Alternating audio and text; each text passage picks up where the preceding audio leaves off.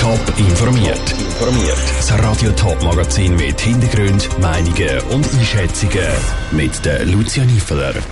Wie schlimm die Corona-Lage im Kanton St. Gallen aktuell ist und welche Regeln bei der Weihnachtsbeleuchtung an den Häusern gelten, das sind zwei von den Themen im Top informiert. Der Bundesrat wartet weiterhin ab mit schärferen Corona-Massnahmen. An der Medienkonferenz gestern hat er aber die Kantone in die Pflicht genommen und die reagieren schnell. Der Kanton St. Gallen hat heute Morgen bekannt gegeben, dass in den Schulen ab morgen wieder eine Maskenpflicht gilt. Mit dem reagiert der Kanton auf die steigenden Fallzahlen. Der Jonas Mielsch hat darum vom Gesundheitsdirektor Bruno Damann wissen, wie schlimm die Corona-Lage im Kanton St. Gallen wirklich ist. Also von der Fallzahlen her natürlich sehr ernst. Wir haben noch nie so hohe Fallzahlen gehabt seit der Pandemie. Von der Spitalis Spitalisation her ist es immer noch eher ruhig, weil natürlich sehr viele Jugendliche angesteckt sind, die im Normalfall nicht schwer erkranken. Und das Zweite ist, man merkt sicher den Effekt von der Impfungen, weil fast keine ältere Personen angesteckt würden. Und wir wissen, dass bei den älteren Personen, dass die sehr gut durchimpft sind. Und es ist auch im Weiteren zu, äh, sagen, dass bei den, wir haben ein paar Durchbrüche, das geben wir zu, es gibt Durchbrüche, aber die würden im Normalfall auch nicht schwer krank. Jetzt äh, hat ja zum einen der Bundesrat gestern gesagt, er möchte abwarten. Jetzt äh, hört man aus anderen Kantonen, dass dort äh, Massnahmen ergriffen worden sind. Im Kanton Luzern zum Beispiel gibt es jetzt eine Maskenpflicht bei 3G-Regeln. Im Kanton St. Gallen hat man jetzt wieder die Maskenpflicht an der Schule eingeführt. Kann es sein, dass da der Kanton St. Gallen vielleicht doch auch noch vor dem Bundesrat weitere Massnahmen ergreifen wird? Also wir sind bereit, um weitere Massnahmen einzuführen. Und das müsste einfach nochmal eine Regierungsratssitzung geben, weil da braucht einen Regierungsratsentscheid, um die Maßnahmen dann definitiv abzuzeichnen. Und wir tun die Lage jeden Tag gründlich beurteilen und wir sind während jeder Tag bereit, eine Regierungsratssitzung einzuberufen. Der St. Galler Gesundheitsdirektor Bruno Damann im Gespräch mit dem Jonas Mielsch.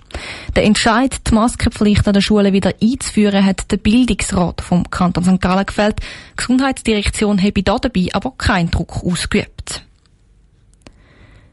Überall in der Region ist es wieder so weit. Weihnachten steht vor der Tür und das freut alle Fans von Weihnachtsbeleuchtung besonders.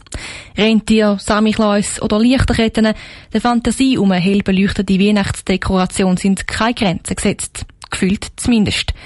Welche rechtlichen Regeln gelten bei der Weihnachtsbeleuchtung im Beitrag von Jan Islam. Sie ist eines der Zeichen, dass die besinnliche Zeit vom Jahr langsam losgeht. Leuchtende Weihnachtsdeko hängen die Schaufenster von Läden, an Strassenlaternen oder an Wohnhäusern. Die ganze Weihnachtsbeleuchtung und künstlich erzeugtes Licht fällt unter das Umweltschutzgesetz. Regeln zur Weihnachtsbeleuchtung sind sogar vom Bundesgericht festgehalten worden, erklärte Ralf Bauert vom Winterthurer Hauseigentümerverband. Das Bundesgericht hat einmal festgehalten, dass die Beleuchtung in der Weihnachtszeit vom 1. Advent bis zum 6. Januar das eigentlich die Zeit ist, wo die Weihnachtsbeleuchtung kann leuchten und dass man sie am 1. Morgen abschalten muss. Wer aber die Weihnachtsbeleuchtung die ganze Nacht brennen lässt, auf den können rechtliche Konsequenzen zukommen. Eine Regel fürs Einschalten gibt es keine. Wenn sich zwei betroffene Parteien aber an Kragen wegen der Weihnachtsbeleuchtung, dann ist der letzte Weg der Gang vor das Zivilgericht. Bevor es aber bös endet, zuerst das Gespräch suchen. Da ja das nachbarschaftliche Verhältnis auch nach der Weihnachtszeit noch sollte im guten Rahmen weitergeführt werden, empfehle ich die Klage wirklich als letztes Mittel zu machen, sondern zuerst das Gespräch suchen. Wenn das Gespräch mit dem Nachbar keine Früchte trägt, dann vielleicht sich beraten lassen. Oder sich an einen Mediator wenden, der beim Schlichten kann helfen Es gibt also Regeln, von wem bis wann Beleuchtung darf brennen. Das spielt beim Stromverbrauch weniger eine Rolle. Gibt es nicht eine Grenze, wie viel Strom man darf für die Weihnachtsbeleuchtung aufwenden. Das kommt auf die Situation drauf an. Also es ist mir auch nicht bekannt, dass jetzt da jemand könnte sagen, nein, jetzt haben sie zu viel Strom verbraucht für die Weihnachtsbeleuchtung. Bevor enthusiastische Deko-Fans aber das ganze Haus zukleben mit leuchtender Weihnachtsdeko, ist es wichtig, zum noch schnell mit dem Vermieter zu schauen, ob das denn auch erlaubt ist. Hauseigentümer hingegen dürfen so viel Lichter aufhängen, wie es ihnen recht ist oder wie es der gute Geschmack erlaubt. Der Beitrag von Jan Islam. Heute Abend wird auch die berühmte Weihnachtsdekoration Lucy an der Zürcher Bahnhofstrasse wieder angezündet. 12.000 geschliffene Glaskristalle erhellen die Zürcher Bahnhofstrasse dann für die nächsten sechs Wochen. Radio Top ist beim Einschalten dabei und berichtet. Jede zweite Frau in der Schweiz ist betroffen von sexualisierter Gewalt. Mindestens. Das zeigt eine Studie von GFS Bern aus dem Jahr 2019. Darum ist sexualisierte Gewalt das Fokusthema der Kampagne 16 Tage gegen Gewalt an Frauen in dem Jahr, wo heute anfängt. Über 150 Organisationen sind mit Events, Aktionen und Podien daran beteiligt. Und auch im Bundeshaus wird gefordert, dass der Bund jetzt muss Verantwortung übernehmen muss. Dominik Meyerberg. Sexualisierte Gewalt. Ein weiter Begriff.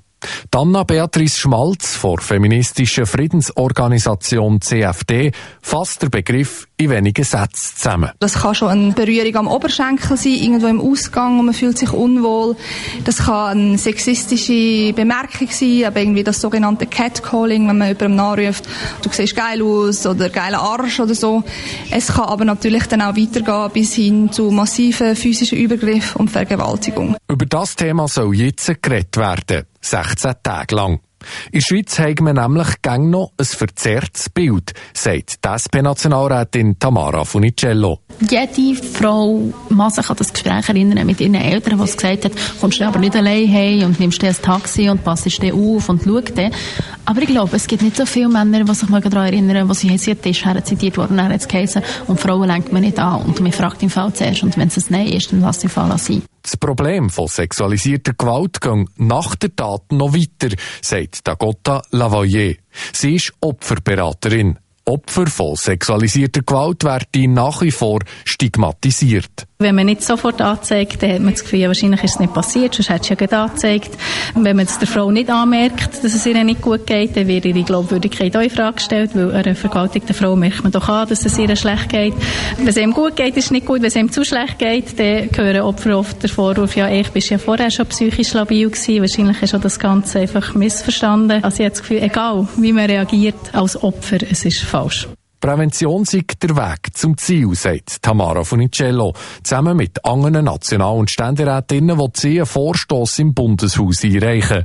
Der Bund soll seine Verantwortung wahrnehmen und eine nationale Präventionskampagne starten. Wir haben heute Präventionskampagnen gegen alles Mögliche, wie dass man im Steuer soll hocken und gegen Tabakprodukte. Aber gegen Gewalt gibt es einfach keine Präventionskampagne, die vom Bund unterstützt wird. Und wenn man sich vor Augen führt, was uns Gewalt kostet, der Bund muss etwas dagegen unternehmen. Ein weiterer Weg zu einer besseren Situation führe über die Revision vom Sexualstrafrecht. Und die steht dem Parlament noch bevor. Top informiert, auch als Podcast. Mehr Informationen gibt's auf toponline.ch.